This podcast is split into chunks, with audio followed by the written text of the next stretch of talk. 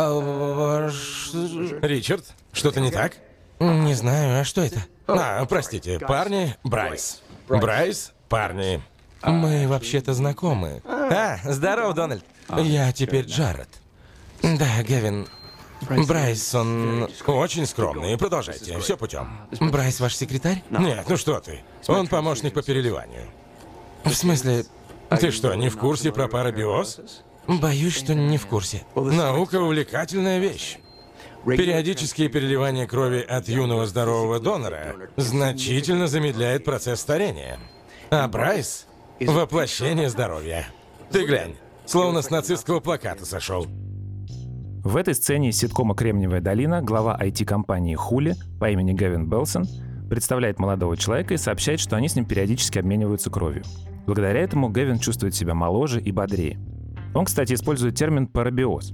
Но парабиоз не переливание, а хирургическое соединение кровеносных систем двух организмов в одну.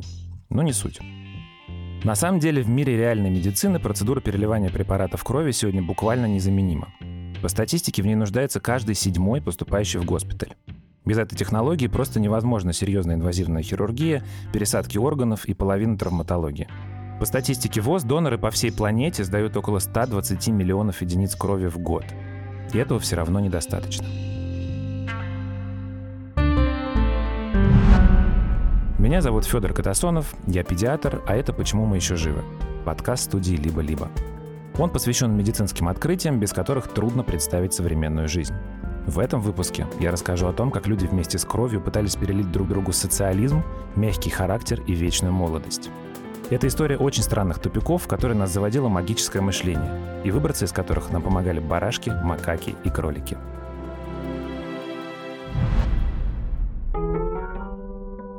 Этот сезон подкаста мы делаем вместе с клиниками доказательной медицины «Док-Дети» и «Док-Мед». Это клиники нормальной, современной медицины, где у врачей нет планов продаж и мотивации за дополнительные деньги назначать ненужные процедуры, где не пропишут БАДов или гомеопатии. В этих клиниках у врачей есть на вас время. Они выслушают вас, ответят на все ваши вопросы, и вы вместе составите план лечения, в котором вам будет все понятно. Врачи Док-Дети и Док-Мед точно не назначат вам лишних анализов, а только действительно необходимые. Все подробности про клиники в описании эпизода.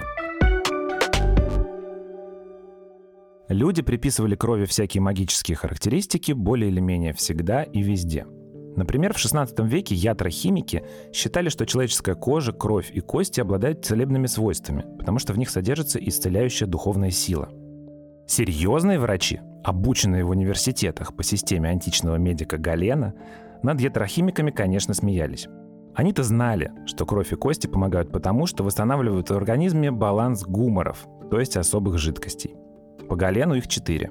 Кровь, слизь, желтая желчь и черная желчь. В общем, никакой мистики.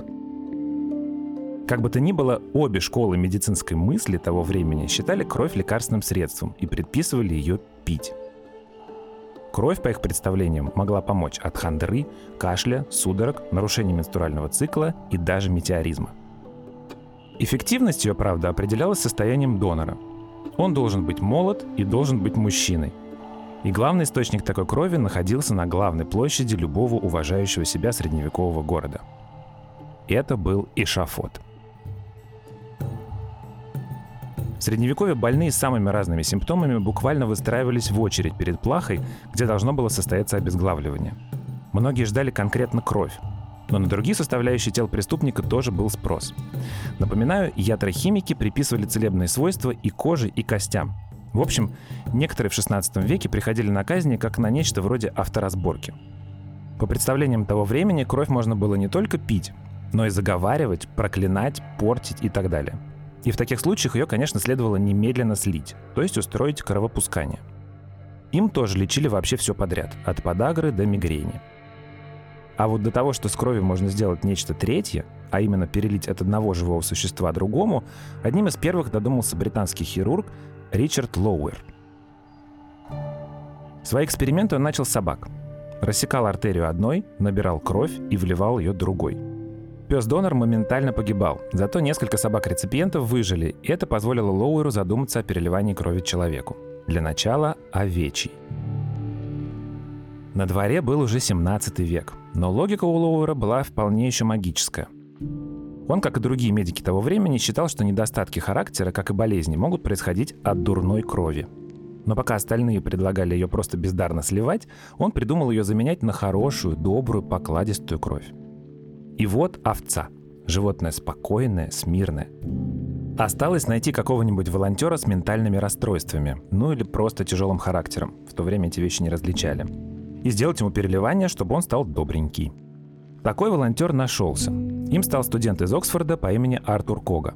Сегодня мы знаем, что переливание человеку крови других биологических видов или ксенотрансфузия чрезвычайно опасно. Но этого ни Кога, ни Лауэр узнать не смогли. Скорее всего, во время операции студент получил незначительное количество овечьей крови, поэтому он не только выжил, но и выступал с публичными докладами перед врачами и просвещенной публикой. После Лоуэра эксперименты с переливанием овечьей крови людям начали проводить по всей Европе. Одним из самых известных трансфузиологов, то есть специалистов по переливанию, был Жан-Батист Дени, личный врач короля Людовика XIV. Дени решил повторить успех британского коллеги и стал переливать пациентам кровь барашков и молодых бычков. Некоторые пациенты даже выживали, другие умирали. Но самое интересное произошло с человеком по имени Антуан Маро. Маро был в Париже человеком известным, потому что бегал по улицам голышом и был, как тогда говорили, классическим городским сумасшедшим. Свое помешательство он пытался лечить, конечно же, кровопусканием, и за 8 лет пускал себе кровь 18 раз. Взявшись за его лечение в 1667 году, Жан-Батист Дени влил в него целый фунт, то есть около 400 мл, телячьей крови. После процедуры Моро почувствовал острую боль в почках, а его моча окрасилась в черный цвет.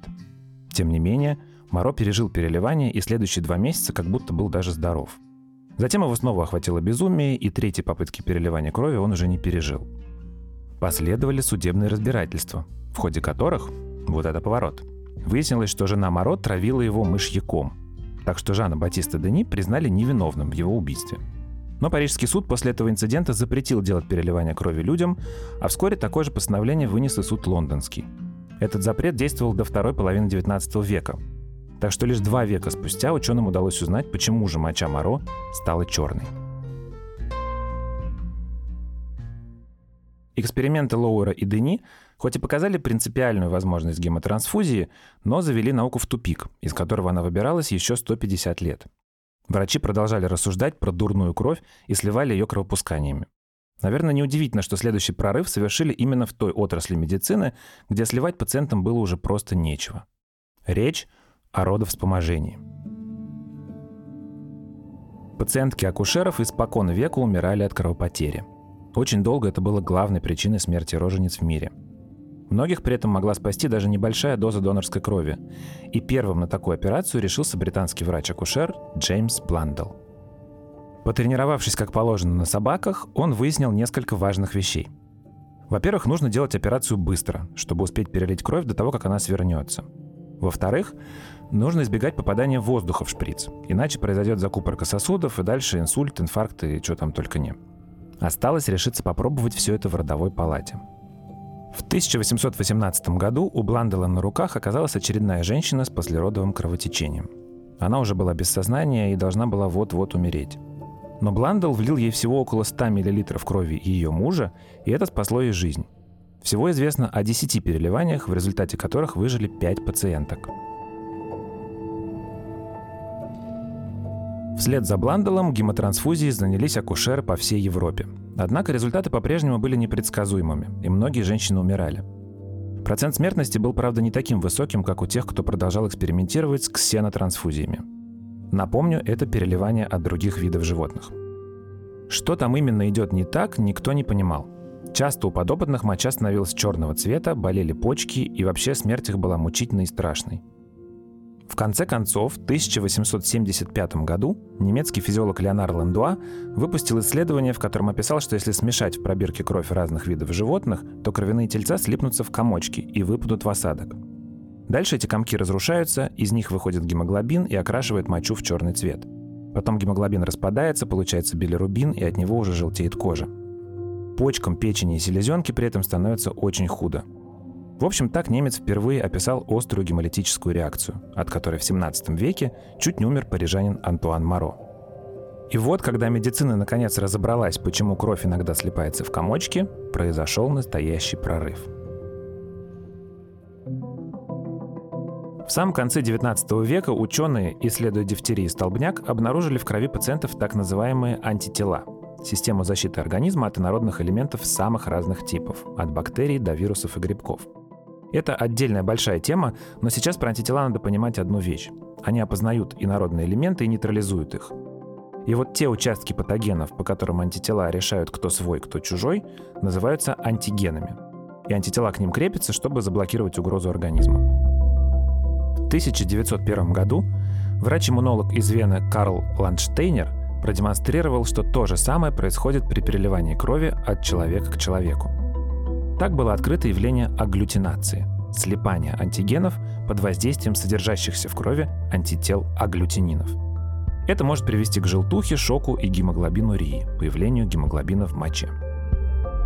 Продолжая исследование, Ландштейнер смешивал кровь от разных доноров и заметил, что такая реакция в пробирках происходит не всегда. Некоторые образцы вполне себе уживаются в одной пробирке.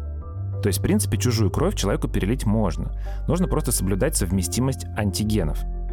Так, методом проб и ошибок Ландштейнер выяснил, что кровь можно разделить на четыре группы. 0, А, Б и АБ. Так их теперь и называют в западных странах. А в России просто нумеруют. Первая группа крови, вторая, третья и четвертая. Вообще здесь полезно держать в голове тот факт, что кровь – это ткань, а переливание, по сути, трансплантация. Если иммунной системе реципиента что-то не понравится, начнется реакция отторжения. Но с кровью антитела дают как бы поблажки. Чек-лист совместимости гораздо короче. Достаточно соблюсти группу и можно переливать. Ну или так думал Ландштейнер. И не то чтобы он был совсем неправ. За открытие групп крови в 1930-м он получил Нобелевскую премию и вообще спас миллионы жизней. Это и женщины с послеродовым кровотечением, и раненые на войне, и жертвы несчастных случаев, и люди с анемией. Гемотрансфузия стала почти безопасной процедурой. Почти.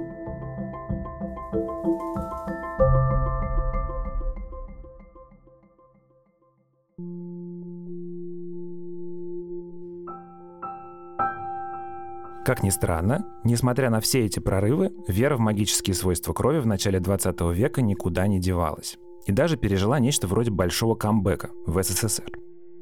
В этом деле особенно отметился будущий основатель Института переливания крови Александр Богданов.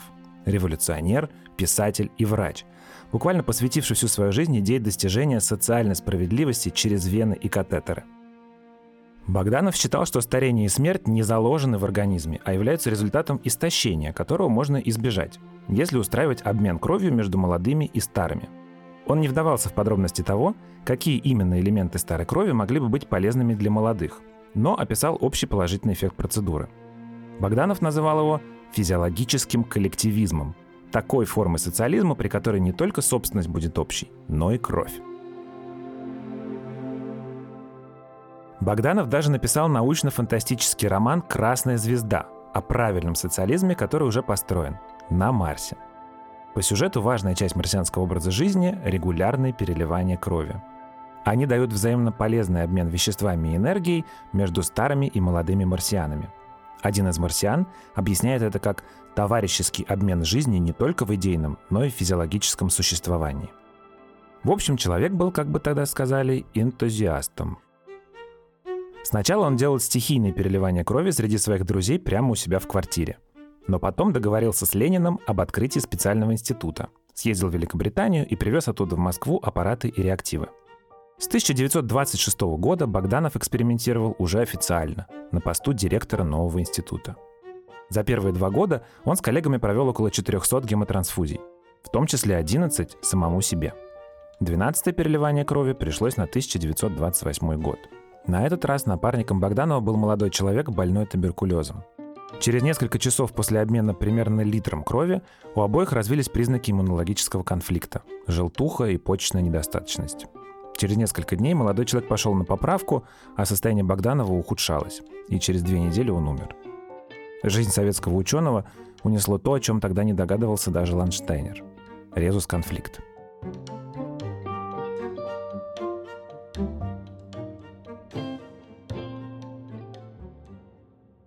Моя первая беременность протекала легко и закончилась рождением здорового мальчика. Но следующая беременность оказалась совсем другой. Мне сейчас, 44 года спустя, тяжело вспоминать, как близки мы были к тому, чтобы потерять моего второго сына. Во время моей первой беременности резус иммуноглобулины были недоступны, и когда я снова забеременела, врач объяснил мне, что моя резус-негативная кровь атакует кровь моего ребенка в утробе.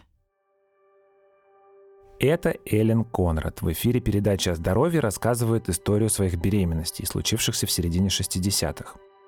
Резус-конфликт – проблема, с которой она столкнулась во время второй беременности, и от которой только в США ежегодно умирали около 10 тысяч младенцев. Если у резус-отрицательной матери рождается резус-положительный ребенок, ее иммунная система отреагирует на его кровь, и это вызовет гемолитическую болезнь плода – анемию, желтуху и другие осложнения. Во время первой беременности у крови матери и плода почти нет шансов смешаться. Однако это происходит во время родов. Организм женщины сенсибилизируется, то есть производит антитела, и они срабатывают при следующей беременности, разрушая эритроциты ребенка. Или, как говорит Эллен, материнское тело атакует кровь младенца. К счастью, в 60-х годах о резус-конфликте уже было известно. Это открытие было сделано в 1941 году, причем тоже с участием Карла Ландштейнера – он к тому времени жил в Нью-Йорке, был Нобелевским лауреатом и почетным профессором Рокфеллеровского института.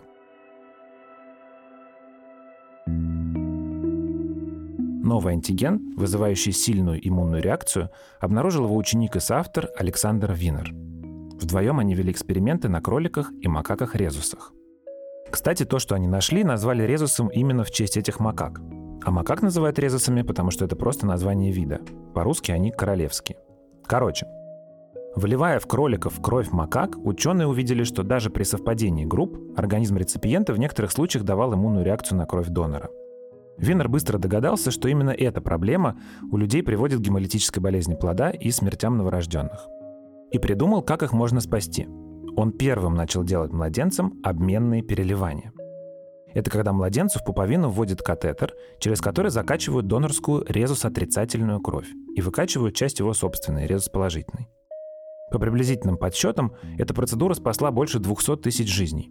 Ее же перенес и сын Эллен в 60-х. А вскоре на основе открытия Виннера было изобретено лекарство – антирезусный иммуноглобулин. Его вводят беременной и таким образом как бы действует на опережение, нейтрализует эритроциты плода до того, как их засечет материнская иммунная система и начнет просто тотальную войну с чужим антигеном. Иммунного конфликта не возникает. Лекарство получило коммерческое название «Рогам», его сегодня назначают беременным резус-отрицательным женщинам. По сути, рогам – это продукт, который делают из крови таких же резус-отрицательных людей, у которых уже раньше происходила иммунная реакция на резус-положительную кровь. Стало быть, донорами для рогама чаще всего становятся резус-отрицательные женщины, родившие резус-положительных детей. Так произошло и с Эллен. С тех пор, как был изобретен препарат, уже несколько десятков лет она дважды в неделю ходит сдавать кровь, которая помогает другим беременным избежать резус-конфликта. Вообще переливание крови в принципе возможно только благодаря массовому донорству. Именно оно спасает жизни. Сама по себе процедура переливания не так уж сложно устроена. А вот Богданов, хоть и не пережил в свое время резус конфликта, сумел оставить за собой институцию, которая поставила донорство, так сказать, на поток. Новые директора основанного им института развивали гематологию и организовывали донорское движение в СССР. Это помогло во время Второй мировой войны, когда сотрудники института смогли разработать технологии для полевых пунктов переливания крови. По их подсчетам, служба крови Красной Армии обеспечила около 7 миллионов гемотрансфузий, собрав и перелив около 3 миллионов литров крови. На сегодняшний день, как и раньше, переливание крови – это действительно необходимая процедура. Донорская кровь до сих пор не может быть заменена во многих случаях никакими медикаментозными лекарственными препаратами. Это врач-трансфузиолог Татьяна Гапонова. Она работает первым заместителем генерального директора Центра гематологии и занимается организацией переливания крови для Минздрава, то есть по всей России. И сейчас как раз усилия врачей-трансфузиологов направлены на то, чтобы как раз выделить те ситуации клинические, те показания, при которых переливание этой крови оправдано. Конечно, донорская кровь как бесценный компонент, потому что это то, что взято у другого здорового человека, определенным образом обработано, подготовлено и переливается пациенту. Это дефицитный всегда компонент, ну, условно говоря, дефицитный, потому что для того, чтобы донорская кровь была заготовлена, к нам должен прийти добровольно, безвозмездно и сдать кровь совершенно здоровый человек. Сегодня гемотрансфузия почти не бывает прямой, как это было в начале 20 века. Если человеку вливают донорскую кровь, то не цельную, а отдельно ее компоненты. Раньше вообще переливали цельную кровь. Брали кровь от одного человека и вот в таком виде, не неразделенном, не измененном практически, переливали ее другому человеку теплая кровь вот тогда, если мы говорим истории медицины, и очень верили в это, в то, что вот действительно это дает самую ощутимую, самую такую большую пользу, выгоду для пациента. Сейчас практически этого не применяется вовсе, но это больше, наверное, какие-то боевые действия, условия такие, когда невозможно разделить кровь. В целом в клиниках, в медицинских организациях в Российской Федерации вы не увидите, конечно, цельной крови, никто не увидит. И поэтому, если пациенту нужны эритроциты, то стараются перелить только эритроциты, то есть их отмывают, убирают донорскую плазму, заменяют ее взвешивающими растворами, чтобы не переливать ничего того, из составных частей крови донора, что пациенту как бы в этой ситуации не показано. Но это еще не конец истории. Трансфузиологи решили далеко не все проблемы. Любое что-то, нечто, взятое от одного человека и трансплантированное, там, перелитое, введенное другому человеку, несет в себе риски. Риски инфекционные, потому что далеко не все инфекции на сегодняшний день определяются в крови. Есть те, которые обязательно определяются. Обязательно образцы крови донора обследуются на ВИЧ-инфекцию, на вирусные гепатиты. Но это все равно не весь перечень того, что может быть, в том числе в крови, у, в общем, в целом здорового человека. А перелитое это пациенту может вызвать разные реакции. Помимо инфекции, возможно, еще и иммунологические конфликты. Компонентная гемотрансфузия помогает избавиться от большей части рисков и переливать человеку только ту часть крови, в которой он нуждается. И большая часть донорской крови идет на препараты, а не на прямое переливание. Можно было бы сказать, что мечта Богданова сбылась. С помощью переливания действительно можно спасти тысячи людей, которые без него могли бы умереть. Однако эта ситуация содержит некоторый парадокс, который пока что невозможно преодолеть. Чем больше людей спасают врачи, тем дольше живет человек, и тем больше ему нужно молодой донорской крови. Также есть сложности с тем, что в целом население в мире стареет, есть такая тенденция к старению общего населения, а донорами являются все-таки преимущественно молодые люди. Вот у нас, например, в нашем центре средний возраст донора 28 лет. Сейчас немножечко сдвинулся ближе к 30 годам, но тем не менее это все равно молодые люди. Со старением населения связаны две ситуации. Первое, что они не могут быть донорами. Вторая, что им чаще необходимы компоненты крови. И вот все те успехи медицины, которые достигнуты по лечению пациентов с гематологическими заболеваниями, с онкологическими заболеваниями, те успехи, которые достигнуты там в области, например, хирургии да, и так далее, они все связаны с увеличением продолжительности жизни пациентов и, соответственно, с увеличением того времени, пока им могут пригодиться и нужны компоненты донорской крови. То есть потребление растет, и это напрямую связано с успехами медицины в том числе. Однако доноров в целом становится меньше.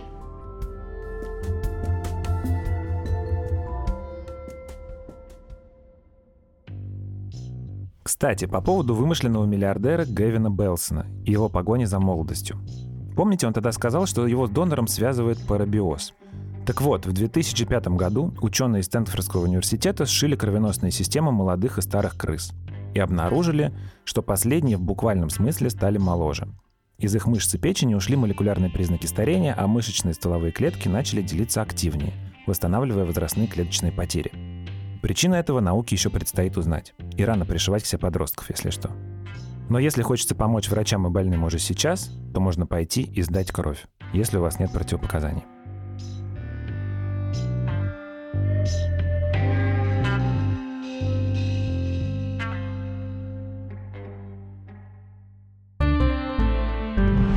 Это был подкаст «Почему мы еще живы» студии «Либо-либо» и клиник «Док Дети» и «Док Мед». Мы сделали этот эпизод вместе с авторами сценария Натальей Конрадовой и Евгенией Щербиной, редактором Семеном Шишениным, медицинским редактором Нигиной Бегмуродовой, продюсерами Кириллом Сычевым, Ликой Кремер и Ксенией Красильниковой, звукорежиссером Ниной Мамотиной и композиторами Кирой Вайнштейн и Михаилом Мясоедовым. Меня зовут Федор Катасонов. Слушайте нас во всех приложениях для подкастов. Мы будем очень рады вашим отзывам и оценкам. Пока.